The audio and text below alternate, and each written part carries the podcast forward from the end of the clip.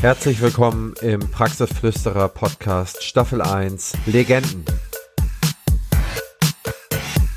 Und vorher kam aber erstmal die Namensgründung. Wie soll das Produkt denn heißen? Und dann hatte ich Texter in meinem Umfeld und da hieß es Infothek oder Datadent. Das fand ich alles ganz schrecklich langweilig. Dann hat mich der Texter gefragt, ja, was, was ist denn das Produkt? Da sage ich, das ist ein Dateninformationssystem, abgekürzt Daisy. Und Daisy ist ja sächlich. Und da wurde der Name Daisy geboren. Mein heutiger Gast ist Silvia Wuttig. Silvia Wuttig ist gelernte zahnmedizinische Fachangestellte und hat mit gerade mal 21 Jahren sich dazu entschlossen, das Abrechnungswesen zu revolutionieren. Ihr gefiel nicht die Anordnung und sie sortierte die Abrechnungskennziffern einfach in einer anderen Form, so dass sie leichter herausfilterbar ist und dass man damit leichter abrechnen kann. Neben ihrer Arbeit und sie arbeitete insgesamt 16 bis 18 Stunden, baute sie Daisy auf, nahm einen siebenstelligen Kredit auf, lebte zehn Jahre lang in einem kleinen Einzimmer-Apartment, reiste in jeder freien Minute, Wochenende und mögliche Urlaub aus der Praxis durch Deutschland, um ihr Abrechnungswerk zu verkaufen. Persönlich besuchte sie über 3000 Praxen. Heute, im Jahr 2021, hat sie über 20.000 Kunden, hat sie ein großes deutschlandweit bekanntes dentales Unternehmen aufgebaut und hat sich wirklich hart durchgekämpft. Silvia ist nicht nur eine persönliche Freundin, sie ist eine wahre Kämpferin und als diese porträtiere ich sie im heutigen Praxisflüsterer Legenden Podcast. Viel Spaß beim Zuhören.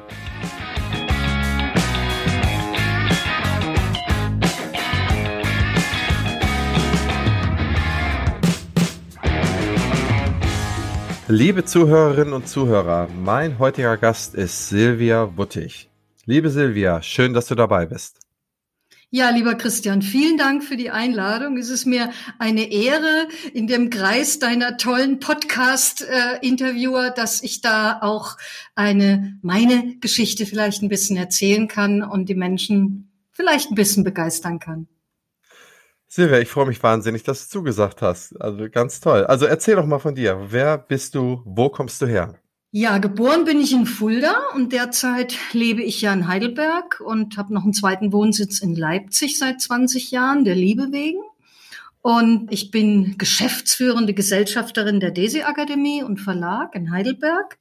Ja, 1900 75 habe ich mich selbstständig gemacht. Also ich habe ja mal selber Zahnarzthelferin hieß es damals gelernt.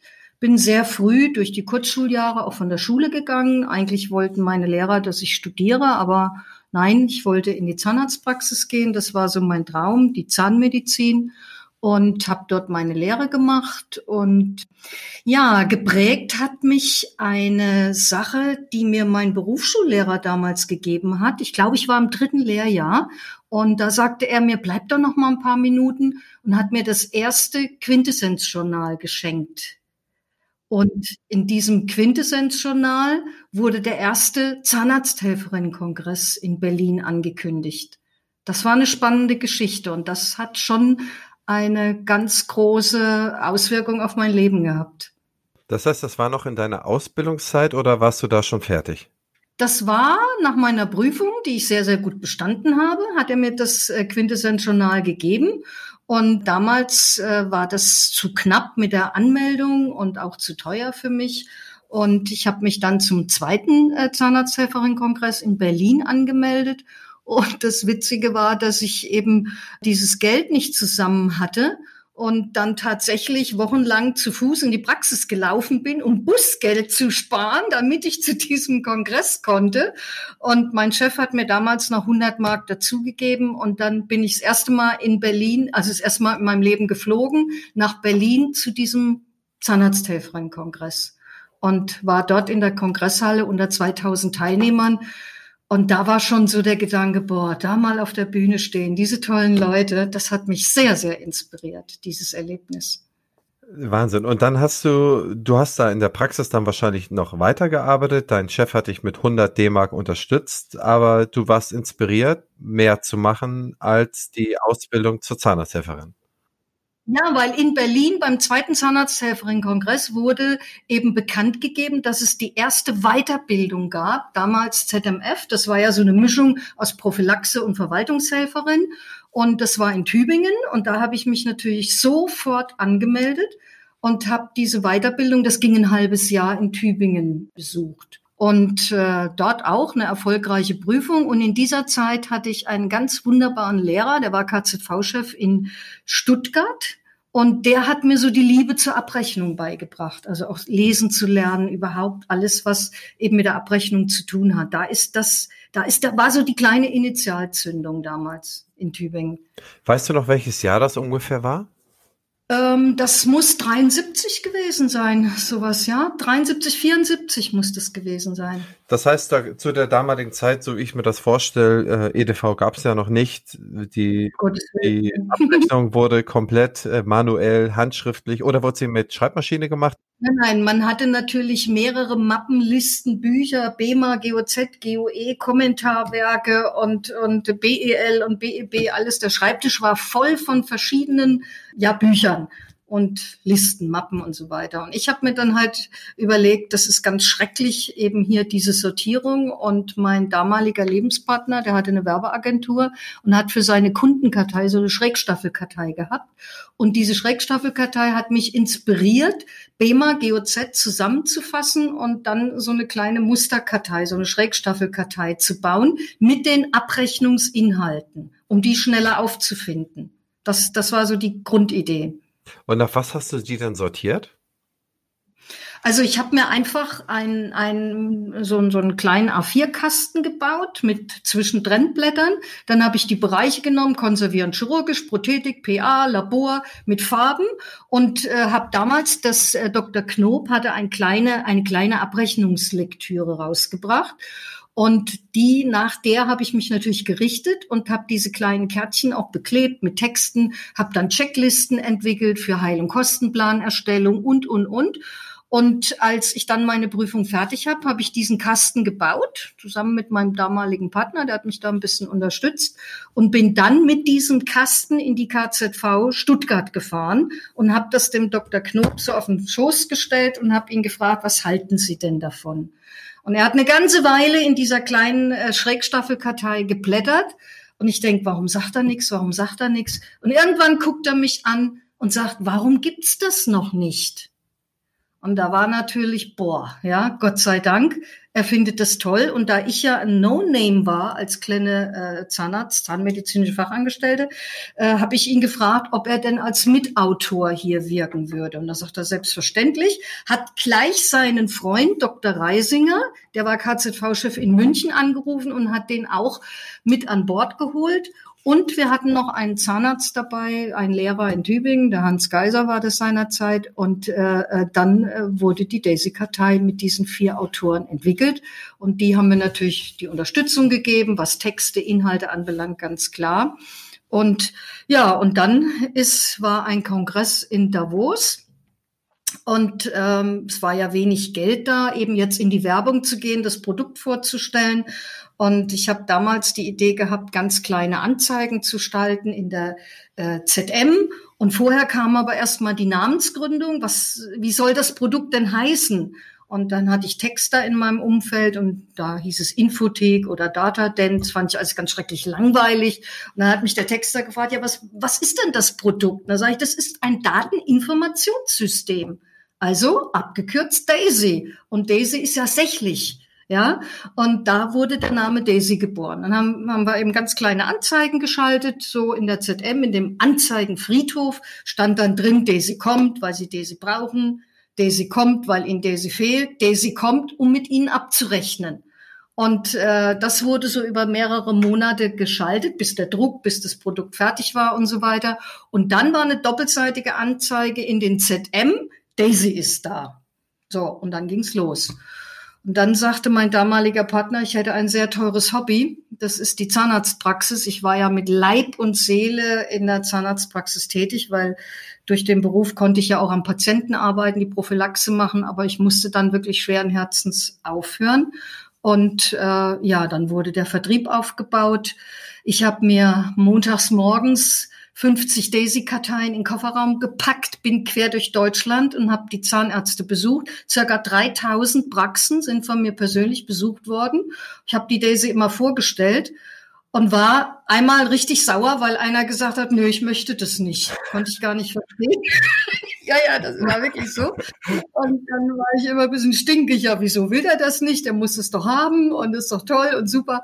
Naja, so hat sich das dann weiterentwickelt. Und ähm, ja, das war natürlich schon auch finanziell die ganze Entwicklung so eines Produktes, die Werbung, dann Mitarbeiter einzustellen. Ich habe dann auch einen Vertrieb aufgebaut mit äh, Handelsvertretern, denen ich die Daisies verkauft habe, die sie dann selber wieder verkauft haben. Also das war schon gerade der Anfang ganz besonders spannend.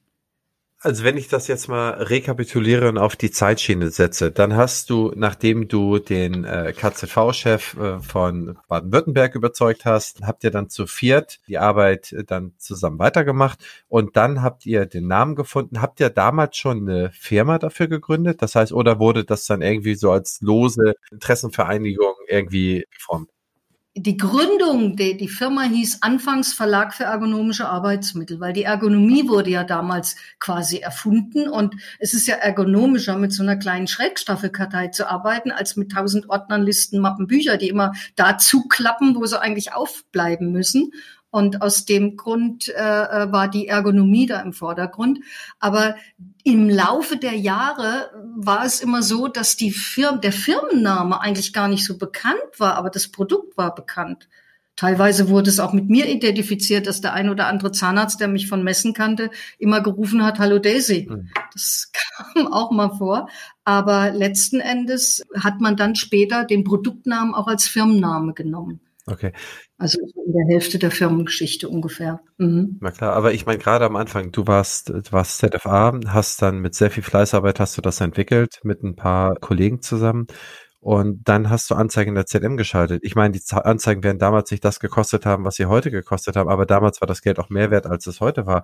Und das, was du alles gemacht hast, muss doch auch dann Geld gekostet haben. Hast, wie hast du das denn hingekriegt? Also das darf man eigentlich gar nicht erzählen.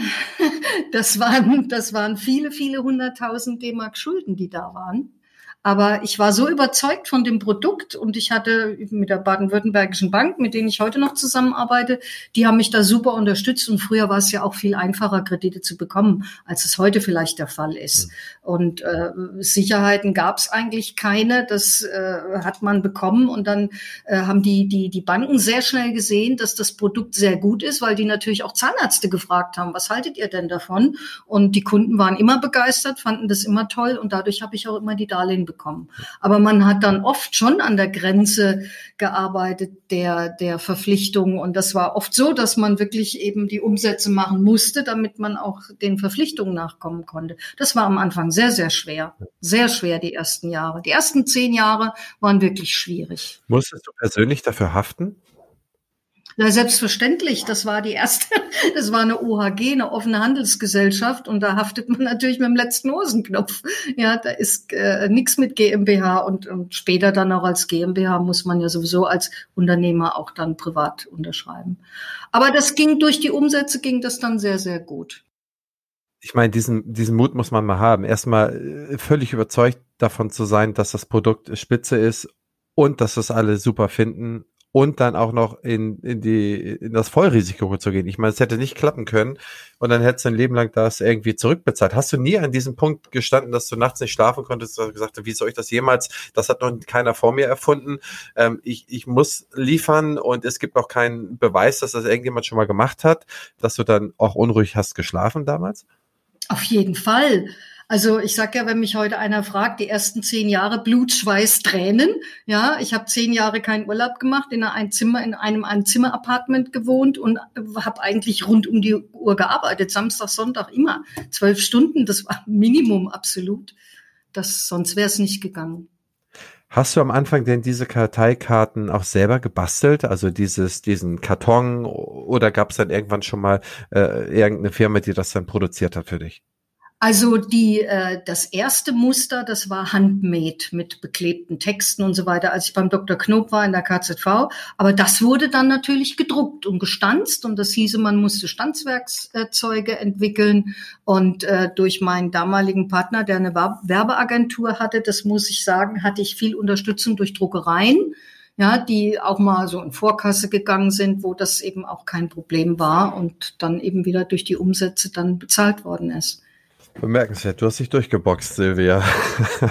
ja, aber wie gesagt, montags los und Samstagabend zurück und äh, tausende von Praxen besucht persönlich. Und dann habe ich anfangs auch mal mit äh, Depots zusammengearbeitet. Das war am Anfang auch ganz spannend, wo ich auch kleine Vorträge bei den Depots gehalten habe, die Desi dort vorgestellt habe und auch dort eben direkt äh, verkauft habe. Familie hat natürlich mitgeholfen. Dieses Produkt, das bestand ja aus 500 Einzelteilen, ja, zusammenzustecken, zu verpacken packen und so weiter. Das ist schon sehr umfangreich gewesen. Hast du damals denn auch noch zusätzlich in der Zahnarztpraxis gearbeitet oder hast du das dann schon komplett ad acta gelegt?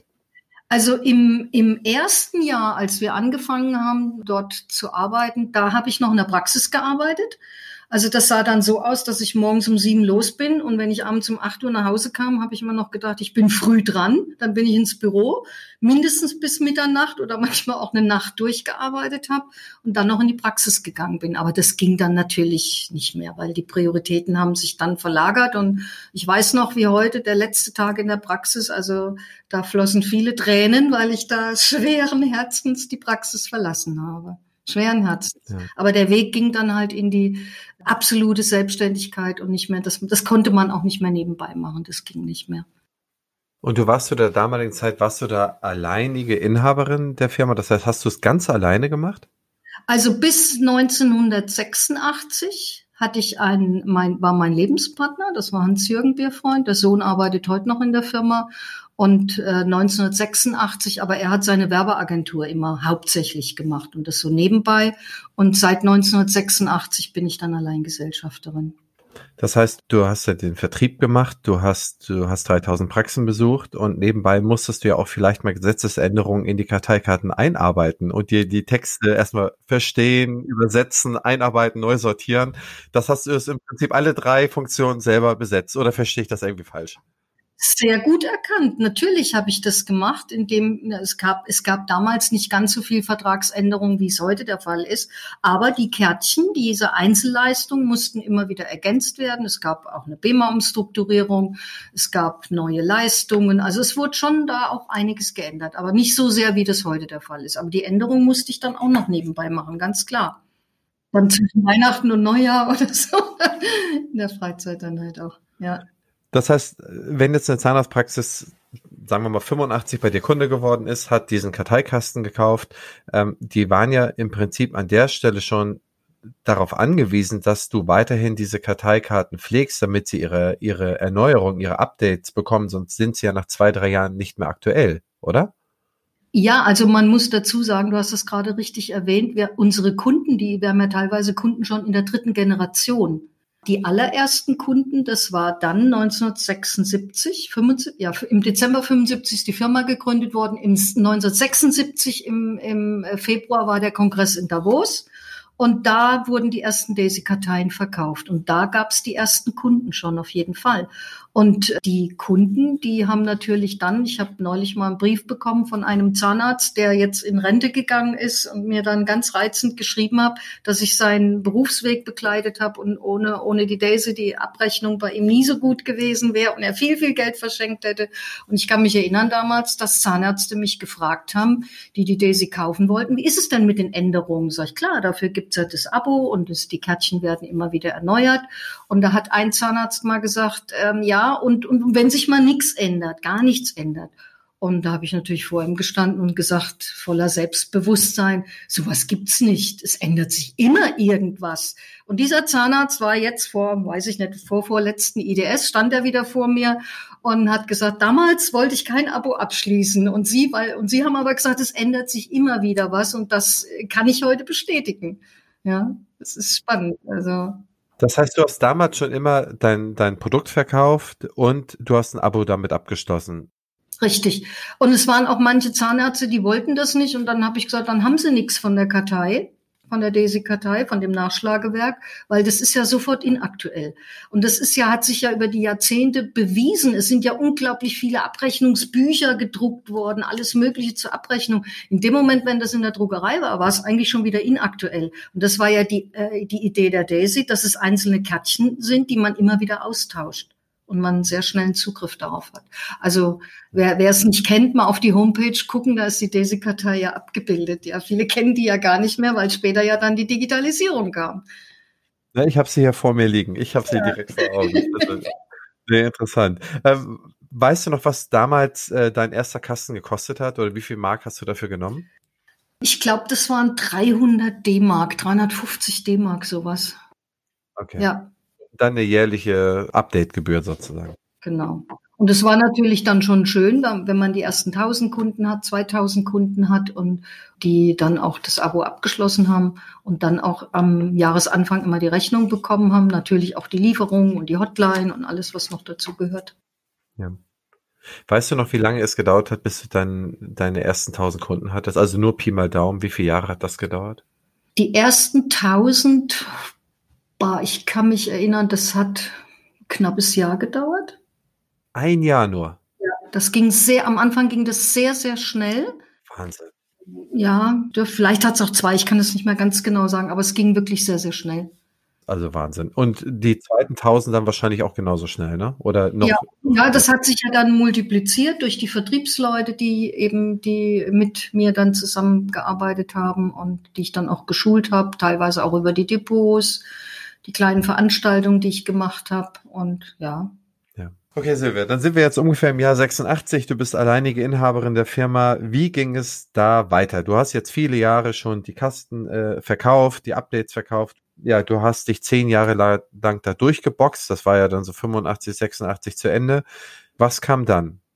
Naja, 1986 war dann eine sehr, sehr große BEMA-Umstrukturierung und ich habe gemerkt, dass die Kunden trotz der Daisy immer wieder Fragen hatten. Ja, weil auch zur Abrechnung, auch so Randthemen. Und da habe ich mich entschlossen, so, ich mache jetzt Seminare.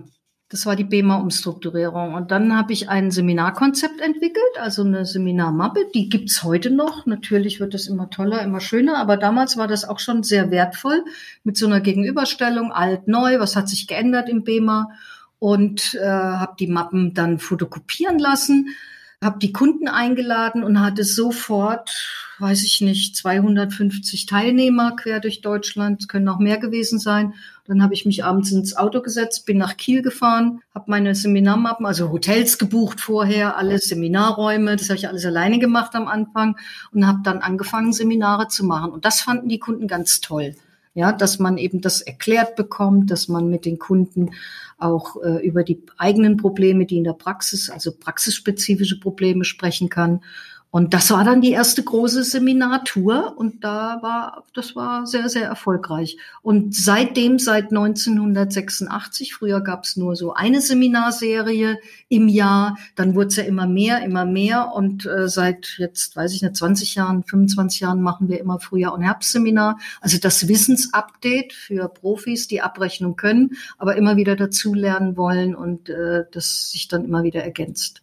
Okay, das heißt, da hast du das 86 äh, erstmalig dann diese Seminare eingeführt. Eine Seminatur, Christian, eine Seminatur. ja, ich war wochenlang unterwegs, ja, quer durch Deutschland. Ich kenne jeden Ort in Deutschland. Hast du das damals komplett alleine gemacht oder hattest du da schon Co-Referent? Das habe ich komplett alleine gemacht. Also der vierte Punkt. Vertrieb, Entwicklung, ja, und dann auch noch die Seminare. Ich hatte davor noch einen vierten. Ah, spreche ich nachher nochmal rein. Also die vier Sachen hast du dann gemacht. Okay, interessant. Und erzähl, wie ging es dann ab 88, wie ging es dann die nächsten Jahre weiter? Ja, es ging ja dann weiter, dass die Daisy auch immer, das ist ja auf der Grundfläche eines A4 Bogens von der Fläche her zu klein wurde. Die Dese wurde zu klein, die Vertragswerke sind gewachsen, ausgeufert mit Zuzahlungen und, und, und, und, und. Und das platzmäßig äh, ging das nicht mehr. Außerdem kam ja die Digitalisierung, die EDV, die Zahnärzte hatten inzwischen EDV-Anlagen zum Drucken von Heil- und Kostenpläne, Quartalsabrechnung, Rechnung schreiben, all die Dinge. Und die Zahnärzte haben mich dann gebeten, äh, können Sie nicht die Daisy auf Disketten bringen, damit man das im Computer anschauen kann. Und damals war schon so, dass ich gesagt habe, Disketten unmöglich, das, äh, die, die, die können viel zu wenig Daten speichern. Äh, das hat keinen Sinn. Da werden sie zum Diskjockey, müssen sie für jedes Fachgebiet eine neue Diskette dann einlegen. Das geht nicht. Aber kurze Zeit drauf kam das neue Medium, die CD-ROM. Und da habe ich gedacht, so, jetzt ist die Zeit reif. Das Problem war nur, es hatte kein Zahnarzt mit einem CD-ROM-Laufwerk. Und trotzdem habe ich angefangen, die CD-ROM zu entwickeln, also das Wissen auf Papier zu digitalisieren. Und da wurde die DAISY entwickelt. Also die DAISY CD haben wir damals gesagt.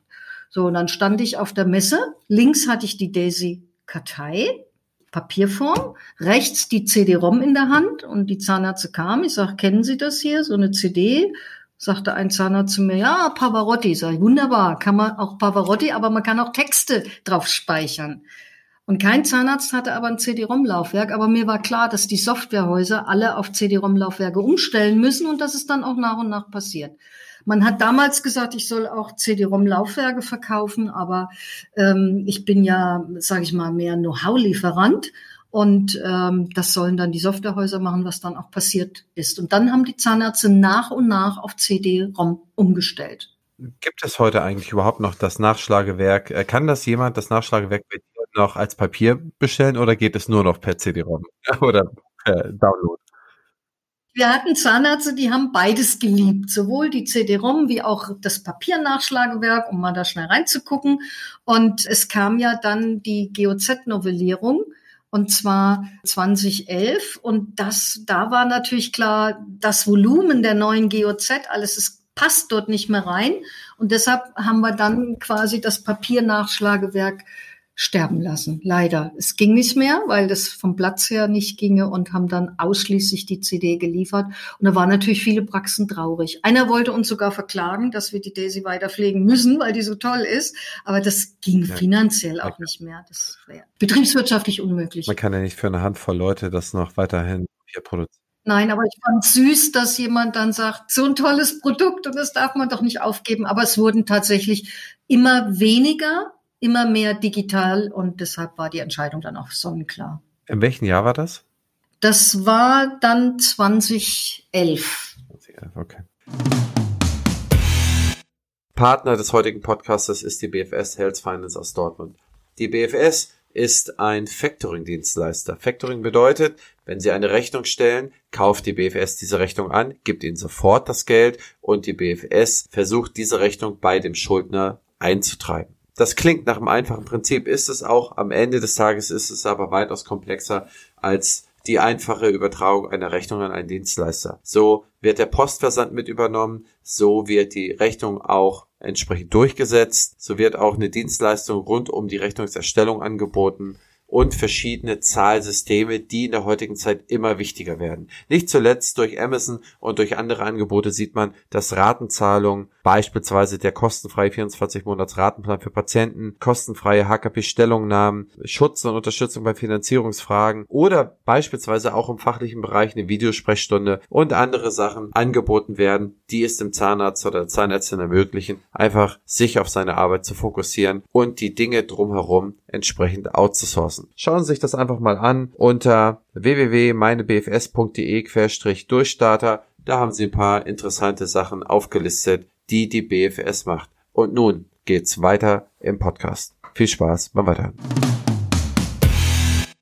Aber vorher ist ja noch das eine oder andere passiert. Das heißt, du warst eigentlich die ganze Zeit in Heidelberg, hattet ihr ein Büro, oder? Oder wo habt ihr eure, wo habt ihr eure Firma, wo hast du die Leute gesammelt, die für die Daisy gearbeitet haben? Sitz der Gesellschaft ist Heidelberg. Unser Büro ist hier in Eppelheim, genau. Und ach so, ja, die Wende, die Wende haben wir ja ganz vergessen. 1989. Das war natürlich eine ganz entscheidende Wende auch im Leben der Daisy für die Firma, weil ich wusste, als die Wende kam, 89, habe ich ab Frühjahr 90 schon war ich im Osten schon tätig, in den neuen Bundesländern, war ja noch keine Wiedervereinigung.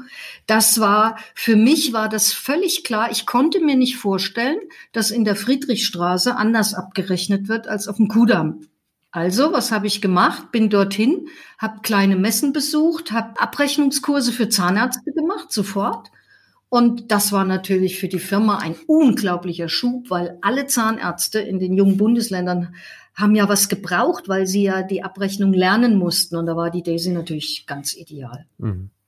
Okay. Das war ein Riesenerfolg, ein Riesenboom. Also werde ich nie vergessen, die Zahnärzte standen Schlange, die Seminarteilnehmer. Heute noch habe ich Zahnärzte, die schon immer noch zum Seminar kommen, immer noch dabei sind und ja. ja.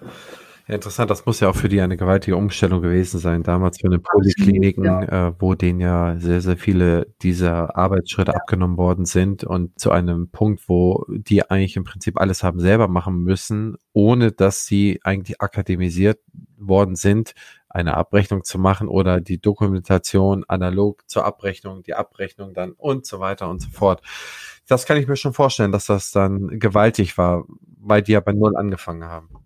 Nee, sehr interessant. Okay, und dann hattest du ja auch dann auch mit der Zeit und ein bisschen später hast du dann ja auch eine Niederlassung in Leipzig aufgemacht, konsequenterweise. Ne? Genau, genau. Das war eben auch den jungen Bundesländern äh, geschuldet, dass man eben auch vor Ort ist, dass man die Kunden auch vor Ort bedienen kann. Und da wurde dann die Niederlassung auch in Leipzig dann aktiv. Okay. Nee, sehr interessant. Gut, dann hast du aber doch zu dem Zeitpunkt auch schon alles erreicht. Dein Ziel war es, auf der Bühne zu stehen vor 2000 Leuten. Das hast du irgendwie erreicht. Dann hast du erreicht, dass du ganz viele Praxen gesehen hast, die beliefert hast mit deinem System. Ähm, eigentlich war es dann doch um diese Zeit, wo du dann noch die, die neue Welle der, der jungen Bundesländer mitgenommen hast, da hätte man doch eigentlich sagen können, so, ich habe jetzt mein Lebenswerk verrichtet und das ist doch jetzt alles spitze. Hat dich, was hat dich dann noch angetrieben, irgendwie weiterzumachen? was treibt einem an? Ich sag einmal, wenn man so ein tolles Produkt hat und so tolle Kunden hat, dann äh, ist natürlich der, die Freude an dieser Tätigkeit unglaublich groß. Und deshalb bin ich ja heute noch, dass ich in den Seminaren selber referiere, bei Kongressen referiere und dass ich da immer noch gerne, sehr, sehr gerne an der Front bin und eben das Produkt immer weiterentwickle. Und die Zahnmedizin, die entwickelt sich so rasant weiter, das ist unglaublich, dass man jeden Tag neue Fälle, neue Behandlungsmethoden, neue Dinge hört und sieht, die man eben in die Honorierungssysteme übertragen muss. Und die Zahnärzte, so kenne ich sie halt in Deutschland, verschenken sehr, sehr viel Geld und viele kümmern sich halt auch zu wenig um das Thema. Aber du hast vorhin noch was eben erwähnt in deiner Frage anfangs mit den 2000 Teilnehmern. Das haben wir eigentlich vorhin vergessen. Das war ja mein allererster Vortrag, ja, als zahnmedizinische Fachangestellte. Meinen ersten Vortrag habe ich in Berlin in der Kongresshalle gehalten mit 2000 Leuten und zwar ein Jahr oder zwei Jahre später, als ich selber im Publikum saß. Das hat mich auch geprägt und deshalb habe ich heute vor der Bühne und vor Menschen, je, je mehr, je besser. Alles toll, alles super. Das ist so mein Leben und das liebe ich und vor allen Dingen den Leuten das Wissen zu geben, damit auch ordentlich dann in der Praxis abgerechnet wird. Das heißt, so ein Jahr wie 2020, wo wir so gut wie keine Präsenzveranstaltung besuchen konnten und du ja auch nicht zu viele Präsenzveranstaltungen geben konntest, das ist ja dann auch für dich, sagen wir mal, ein schwieriges Jahr, weil dir wahrscheinlich auch die Nähe fehlt zu den Leuten, oder? Also das Jahr 2020, ich glaube, da braucht keiner zu jammern. Da jammern wir alle zusammen. Es hat uns alle getroffen. Auch die Zahnärzte hat es schwer getroffen. Uns hat es natürlich im Frühjahr völlig kalt erwischt durch den äh, Lockdown damals. Und in der Sommerzeit haben wir jetzt gesagt, okay, wir werden jetzt, und das haben wir auch getan, eigenes Filmstudio einrichten in unserem Büro hier in Heidelberg und dann selber eben auch Webinare produzieren. Wir haben uns Profis dazu genommen und unsere äh, Webinare, die zeichnen sich insofern auch aus, dass die Leute eben sehr gute Seminarunterlagen kriegen. Viele Zahnärzte sagen, das ist fast wie live, können auch Fragen stellen und sind da voll dabei. Und das ist natürlich jetzt in dieser Zeit ein neues Produkt geworden. Und ich denke mal, im nächsten Jahr werden die Leute wieder, da freue ich mich natürlich auch wahnsinnig drauf, wieder ganz, ganz gerne Präsenzseminare äh, besuchen, um sich auszutauschen. Aber die Webinare werden auch ihren Platz finden, auf jeden Fall. Auf jeden Fall. Ja, das glaube ich. Wir hatten ja schon ein bisschen mit unserem Campus schon das äh, E-Learning auch eingeführt, der Daisy Campus, den gibt's auch schon seit einigen Jahren, wo eben auch Auszubildende äh, ähm, Leute, die zu Hause gerne sitzen oder wir haben sehr viele schwangere Zahnarzthelferinnen, die dann dort äh, mit dem Campus arbeiten und sich auf dem Weg auch mit diesem Produkt weiterbilden. Also wir sind schon in der digitalen Welt ganz gut unterwegs. Und die Daisy ist ja heute auch nicht mehr nur als CD-ROM, die kann ich ja auch online benutzen und kann sie auf mein, in, in, mein so in meine Software integrieren oder nur online benutzen. Also digital ist für uns ganz großes Thema. Ja, also wenn wir jetzt einen Zeitsprung in, in 2020, 2021 machen, dann gibt es sozusagen die Daisy, also Daisy als, als Abrechnungswissen online, beziehungsweise können Sie sich runterladen. Dann gibt es den Daisy Campus, dann gibt es die Seminarreihe. Was gibt es noch alles von dir oder von euch? Wir sind spezialisiert auf die Abrechnung. Alles, was mit der Abrechnung zu tun hat. Also du hast es eben sehr schön formuliert. Wir sind Wissenslieferant für die Abrechnung. Und ich bin der Meinung, dass die Zahnärzte sich das Wissen auch, dass sie das äh, lernen müssen, dass sie sich das nicht aus der Hand nehmen lassen. Äh, es fängt ja schon an bei der Dokumentation, auch in den Seminaren, dass wir eben den Zahnärzten, den Teilnehmern äh, nahelegen, wie wird dokumentiert, wie überträgt man das in die Honorierungssysteme. Also wir sind jetzt kein Softwarehaus, das jetzt Heil- und Kostenpläne druckt oder Quartalsabrechnung macht. Ganz im Gegenteil, wir liefern das Know-how um die Abrechnung ja auch an die Softwarehäuser und eben alles, was mit der, mit der Abrechnung eben zu tun hat. Ja. ja okay. Sehr wahnsinnig interessant. Christian, mir, fällt gerade noch was ein, wenn man jetzt sagt, welche Produkte gibt es noch? Wir haben ja viele Kooperationen. Wir haben zum Beispiel mit der Firma Dumpsoft haben wir ja den GOZ-Assistenten entwickelt, der dort in dem Programm läuft. Wir haben mit CGM haben wir ein, ein Endo-Programm entwickelt, was dort in die Programme in, äh, integriert ist. Also wir sind da auf vielen Kanälen unterwegs und alles immer, was mit der Abrechnung zu tun hat. Ja. Wie viele Kunden hast du heute insgesamt? Geheimnis, Geheimnis. Also man muss jetzt davon ausgehen, wie, wenn man jetzt die Kunden zählt, ich meine, die Praxisstrukturen verändern sich ja massiv. Wir haben ja manche Praxen mit drei, vier, fünf Ärzten. Mhm. Ja, die Praxen werden ja auch teilweise immer größer. Wir gehen davon aus von abrechnenden Praxen, also jetzt nicht von Hochschulen, von äh, Kliniken oder so. Und äh, da haben wir jede zweite Praxis in Deutschland. Also wenn man jetzt so von von von 40, 45.000 ausgehen. Ja. Da ist jede zweite Praxis und teilweise schon in der dritten Generation und das äh, kommt bei uns nicht in der Werbung vor. Äh, aber hier kann ich sagen, wir haben Kammern KZV eingerichtet, wir sind bei Krankenkassen, wir sind eigentlich überall, alle Leute, die eine ehrliche und korrekte Abrechnung machen wollen, die sind bei DESE ganz genau richtig und haben das gesammelte Know-how. Vor allen Dingen, was für uns ja wichtig ist, dass wir als Unternehmen ja völlig unabhängig sind. Ja, wir sind neutral und un unabhängig. Wir stellen jetzt, äh, ob das jetzt die Meinung der KZV ist oder der Bundeszahnärztekammer oder ob das die PKV auch ist oder Gerichtsurteile. Einfach das Wissen um, um das ganze Thema. Und da sind die Leute bei uns richtig. Neutralität, das schreiben wir auch groß, ja. Das heißt, du bist immer noch wie 86 begonnen Alleineigentümerin und dir kann keiner dazwischen fuschen und dir kann keiner irgendwie sagen, was, was du machen musst oder was du nicht machen darfst. Ja, gesellschaftsrechtlich ja, wobei die nächste Generation steht ja schon parat. Ich meine, du kennst unseren Sohn Karl, der ja, ja in dem Bereich auch äh, studiert hat und, und jetzt Praktikum in der Firma gemacht hat nach seinem Studium, dann noch eine kaufmännische Ausbildung. Der ist jetzt in die Firma voll eingestiegen. Also ich möchte, dass es ein Familienbetrieb äh, bleibt. Das kann man nicht planen. Das wird oder wird nicht. Das kennen die Zahnärzte ja auch. Ja, manchmal passt's, manchmal passt's nicht. Bei uns passt's. Und ich denke, dass es da auch schön weitergeht. Ja, also ich freue mich da nicht nur sehr für dich, sondern auch für Bela und für den Karl, den ich sehr gerne habe und der wirklich sehr, sehr patent ist. Also ich freue mich wirklich, dass es da weitergeht und dass da der Mittelstand gestärkt ist und dass, ja, dass ich auch mit der nächsten Generation dann hoffentlich sehr gut zusammenarbeiten kann. Also insofern, spitze, freut mich. Stimmt, ja. Silvia, was oder welche Person hat dich in deinem Leben am meisten geprägt? Das ist, also wenn man jetzt ins Berufliche geht, dann ist es tatsächlich dieser Berufsschullehrer, der mir das äh, Quintessenz-Journal damals in die Hand gedrückt hat. Weil ohne dieses Quintessenz-Journal wäre ich ja nicht auf den Kongress gekommen. Ohne den Kongress hätte ich die Weiterbildung nicht erfahren. Ohne Tübingen äh, hätte ich den Dr. Knob nicht kennengelernt. Mein, mein früherer Lebenspartner, der die Werbeagentur hatte, der diese äh, Kundenschrägstaffelkartei hatte, die wir dann in die Daisy übertragen haben. Also das, äh, da, da hat's eigentlich wirklich angefangen. Ja.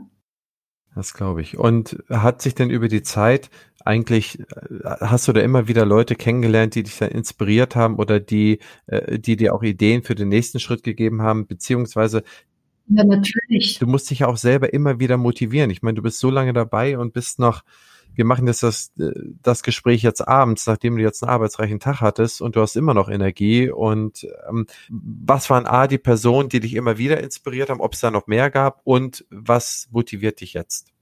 Also das muss man natürlich sagen, dass man über diese Jahrzehnte so ein Unternehmen auf keinen Fall, dass man das ganz alleine schafft. Am Anfang ja klar, ja, da war man allein zu zweit.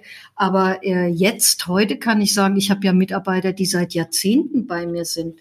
Wenn ich mir vorstelle, unser Herr Paratsch, der ja auch mit Geschäftsführer ist, was die Digitalisierung anbelangt, der hat mal angefangen bei uns und, und, und, und hat Messebau und eben äh, Produktion für die Daisy.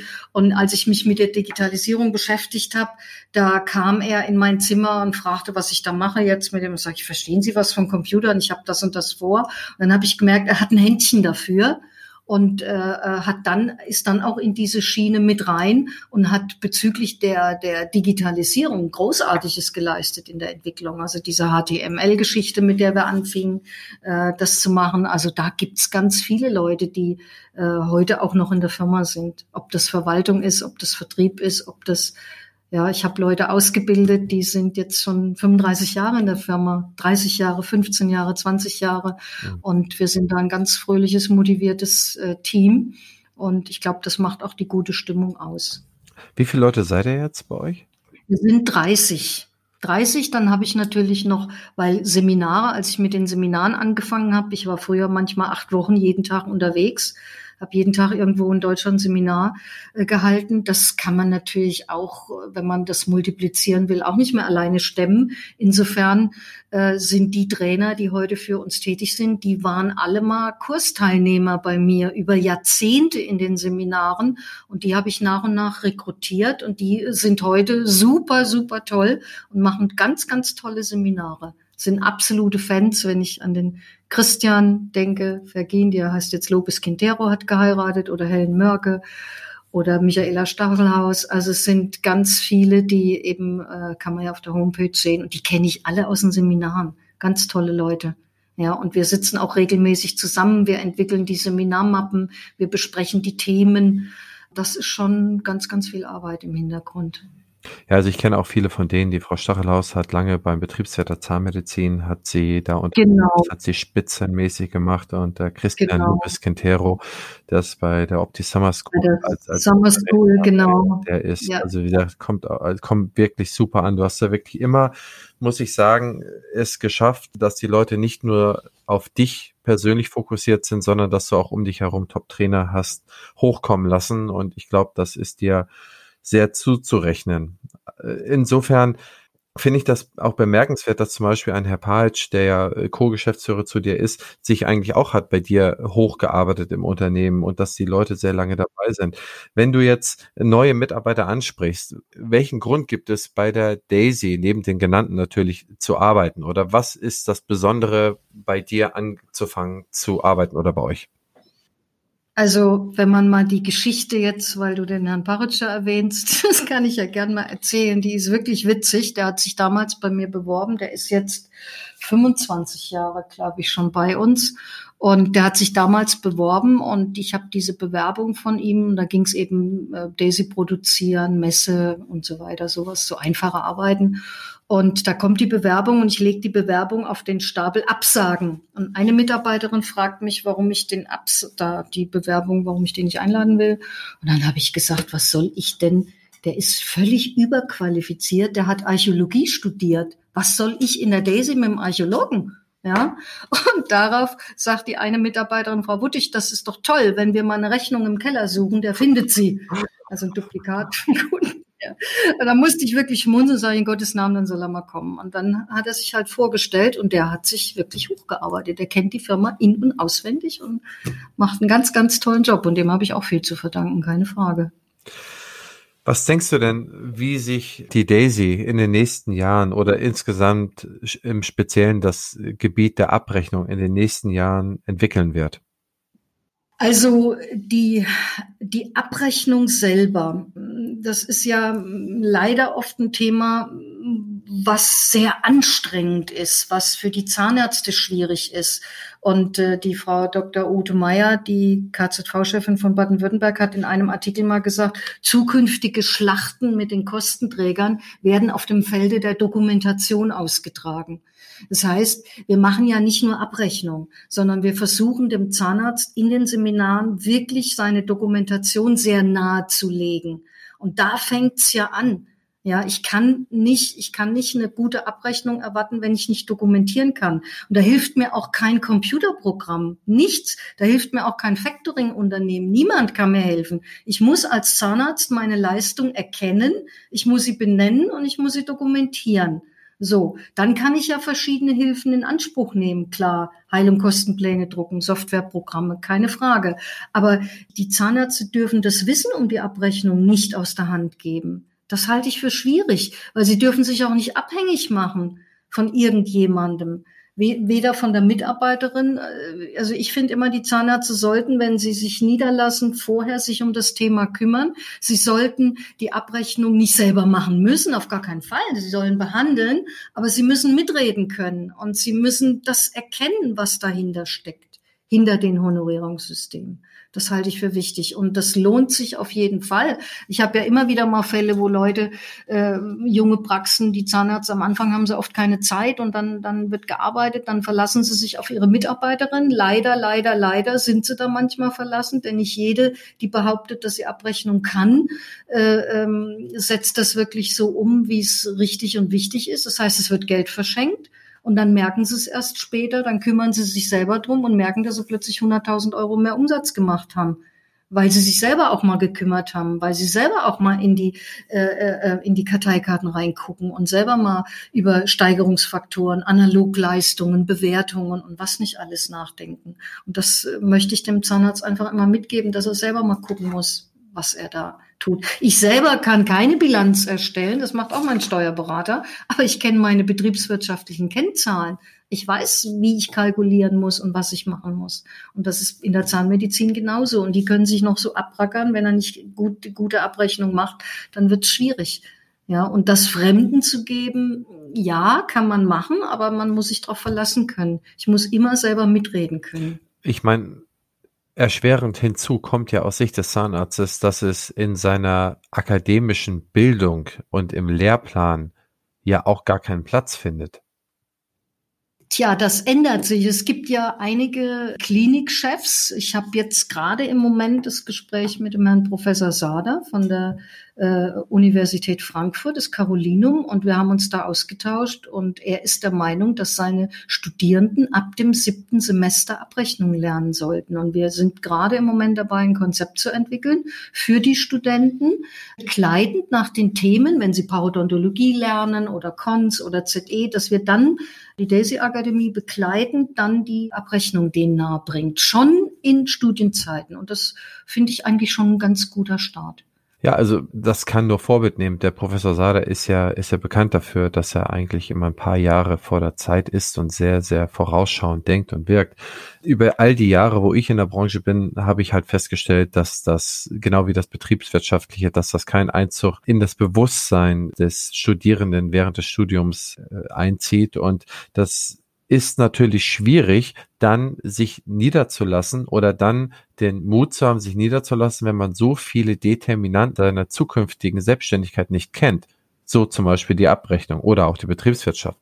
Und äh, insofern halte ich das für einen sehr, sehr sinnvollen und guten Schritt, dass man das jetzt auf die universitäre Ausbildung ausweitet oder zumindest in Teilbereichen als Kurs anbietet oder wie auch immer, dass man, dass man das Angebot da generiert. Ja, ich habe schon angefangen, die, die, die Mitarbeiter vom Carolinum auszubilden. Da war ich jetzt und bin ich jetzt diese Woche auch wieder, dass auch die Mitarbeiter wirklich, die sind ja schon sehr gut, aber man musste halt immer wieder ergänzen, ergänzen, ergänzen, perfektionieren. Und da haben wir jetzt angefangen und dann sollen eben ab nächstes Jahr dann auch die Studierenden dazukommen. Und da freue ich mich sehr drauf, weil die jungen Leute liegen mir da sehr am Herzen. Wir haben es ja schon mal in Heidelberg gemacht an der Universität zehn Jahre lang. Das war zwar nicht so intensiv, aber hat trotzdem auch schon viel gebracht. Und wir versuchen dann halt die jungen Leute dann auch in die Desi-Seminare zu bringen. Ja. Und ich sage immer, der Zahnarzt, der einen jungen Assistenten einstellt, die beste Investition ist ein, einmal eine Woche und dann noch ein paar Spezialthemen, äh, die in die äh, Abrechnungskurse zu schicken, weil das bringt immer was, auf jeden Fall. Das stimmt. Silvia, extrem spannend. Und ich würde vorschlagen, dass wir jetzt nochmal zu ein paar Schnellfragen gehen und dann gehen wir zur Schlussformel. Und zwar äh, würde ich dir ein paar Fragen stellen, wie beispielsweise Recherche und du gibst dir zwei äh, Begriffe vor und du entscheidest dich einfach für einen, okay? Okay, okay. Hm. Super. Also Recherche, Bibliothek oder Internet? Wenn ich im Büro bin, Internet. Wenn ich zu Hause bin, sitze ich in meiner Bibliothek. Anlage, Sparbuch oder Aktie? Da gibt's überhaupt keine Alternative. Aktien, Aktien und nochmal Aktien. Hast du denn einen Aktientipp für mich? Also da habe ich wieder, bin ich ganz speziell, da habe ich meine Berater, die mich seit Jahrzehnten betreuen und die machen das richtig klasse. Und ich habe es mal versucht, alleine zu machen und das ist so ein bisschen schief gegangen. Ja, da habe ich ein bisschen Geld verloren. Dann habe ich mich doch wieder an die Profis gewandt und daran weiß man ja, man soll mit Profis zusammenarbeiten. So ist das immer, ne? Spitze. Fortbewegung fern. Zug oder Flieger? Also ich fahre pro Woche so um die 1000 Kilometer mit dem Zug. Flieger habe ich mir, seitdem die ICEs da sind und man so wunderbar arbeiten kann im ICE, fahre ich eigentlich Zug. Auch jetzt in Pandemiezeiten bist du voll im Zug unterwegs? Das war super toll, weil ich hatte gerade im ersten Lockdown hatte ich prinzipiell immer drei Waggons für mich alleine. Das war sehr schön, sehr entspannt. Reisen wie die Kaiser. Fortbewegung nah. Fahrrad oder E-Roller? Also ich bin eigentlich mehr der Fußgänger. Ich laufe im Schnitt, das ist bewiesen, mindestens zehn Kilometer am Tag das Jahr. Also ich schaffe im Jahr mindestens 3650 Kilometer zu Fuß. Aber Silvia, es ist jetzt abends. Äh, wir sprechen jetzt noch. Äh, du hast den ganzen Tag gearbeitet. Wie willst du heute noch deine zehn Kilometer machen? Vielleicht nachher noch einen kleinen Spaziergang an der frischen Luft, noch mal einkaufen gehen. Also das schaffe ich eigentlich immer. immer. Okay. Wohnen, Stadt oder Land? Also Stadtnähe. Also nicht auf dem Dorf, nicht auf dem Land, da bin ich zu viel unterwegs und Bahnhof abhängig und äh, da bin ich schon Stadtmensch, ja. Urlaub, Küste oder Berge? Im Winter Skifahren und im Sommer ans Meer. Eindeutig. Ich bin eine begeisterte Skifahrerin. Okay. Samstagabend Netflix oder ARD und ZDF? Ich Fernsehen gucke ich eigentlich nur, wenn ich alleine bin. Samstagabend sitze ich meistens mit meinem Mann im Esszimmer und wir hören schöne Musik und wir kochen und unterhalten uns. Da ist Fernseher aus. Samstags nein. Kino, Action oder Drama? Beides. Abwechselnd. Also nur Drama, das darf nicht nur traurig sein, es muss auch mal Action sein. Ja. Witzigerweise, alle meine Gesprächspartner haben bisher nur Action gesagt. Ja, also. ein dramatischer Film, also das ist schon, ja, guter Krimi ist ja auch Drama. Ja, das stimmt. Das stimmt. Ja. Einkauf, Amazon oder Innenstadt? Jetzt zu diesen Zeiten natürlich mehr Amazon, ganz klar. Das ist Corona-bedingt, aber ansonsten gehe ich auch gerne mal in die Stadt bummeln. Sieht man das denn jetzt auch schon in Heidelberg, dass da die Innenstädte dann trauriger werden, dass da so ein paar Erdgeschosse leer stehen oder zunehmend leer stehen? Siehst du das auch schon? Fällt mir überall auf, ja. Vor allen Dingen Sorgen machen mir die Restaurants. Es gibt viele Restaurants, die geschlossen haben. Wir haben viele Hotels, in denen wir Seminare gemacht haben, die sich schon gemeldet haben bei uns und gesagt haben, wir machen zu. Wir mhm. wissen auch nicht, ob es einen Nachfolger gibt. Das ist natürlich traurig. Mhm. Ja, bitter. Ja, dein Thema, Fortbildung, online oder persönlich? Persönlich. Für mich jetzt, wenn ich persönlich Fortbildung mache.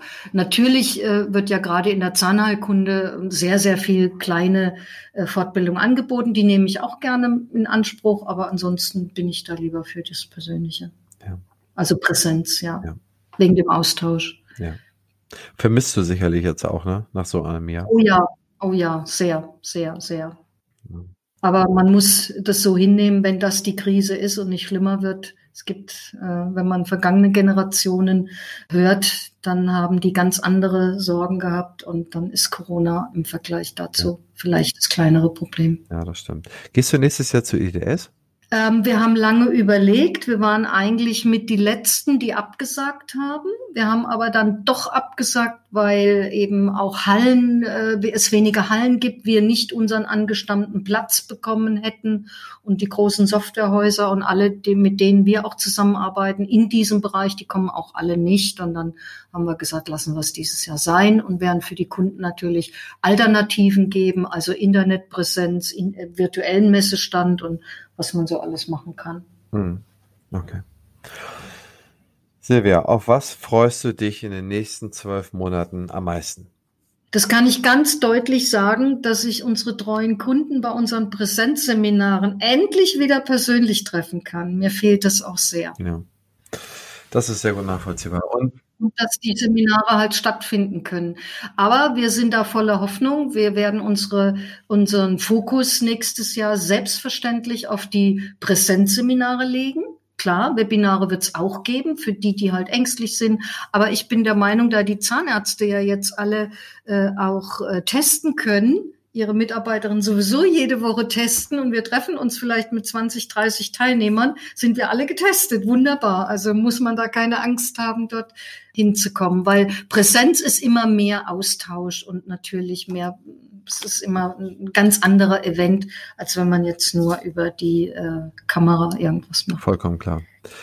Wenn du jetzt einer jungen Silvia Wuttig begegnest und oder einer einer ZFA zwischen 25 und 30, so wie du damals in einer Einzimmerwohnung mit vielen Schulden gewesen bist, was würdest du dir selber, beziehungsweise jemand, der sich heute in der Situation befindet, in der du dich damals befunden hast, was würdest du der oder denjenigen empfehlen?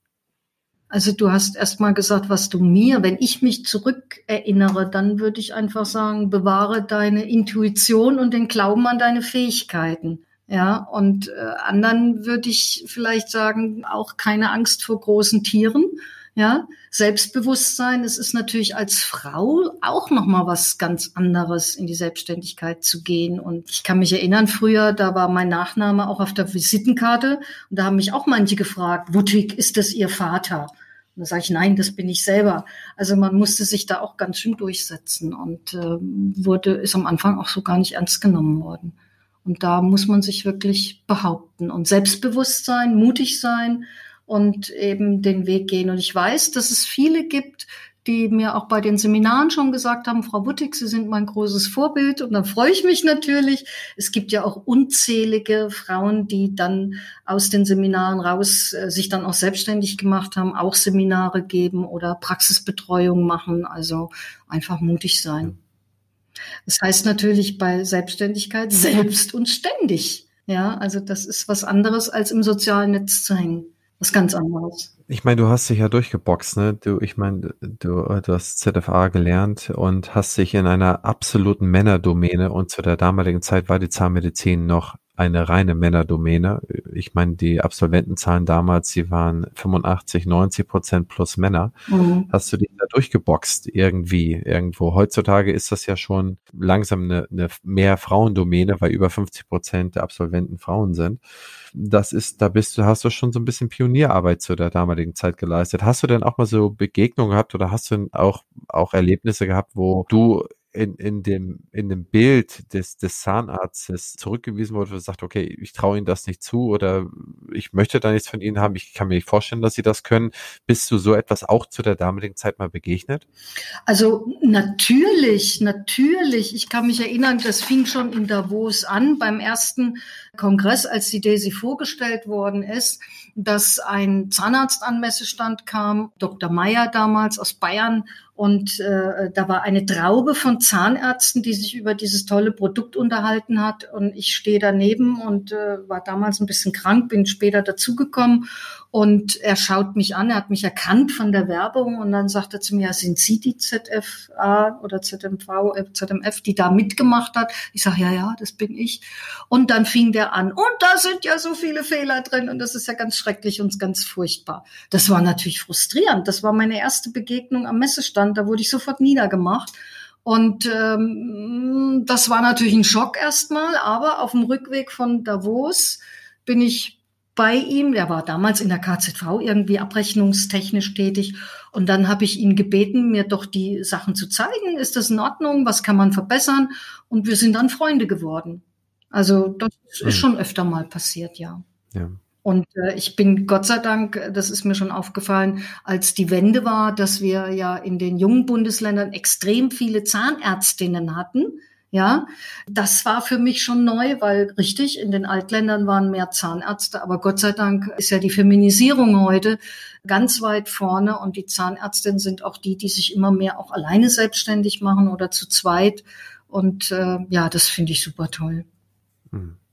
Aber du hast dann noch was gefragt, weil wegen dem, da möchte ich noch mal drauf eingehen. Ich habe ja dann noch mal auch in einem Bereich, ich habe dann noch ein Studium gemacht zwischendurch jetzt noch mal und äh, äh, habe dann im, in dem Bereich, weil ich ja auch an den Hochschulen unterrichte, universitär unterrichte und dafür meine Akademisierung brauche, bin ich ja den Weg auch nochmal gegangen und habe nochmal einen Bachelor gemacht im, im Gesundheitswesen und das war auch nochmal eine ganz spannende Erfahrung, die ich da machen konnte. Ja, in welchen Jahren hast du den gemacht? Das war 2016 und 2017. Ja.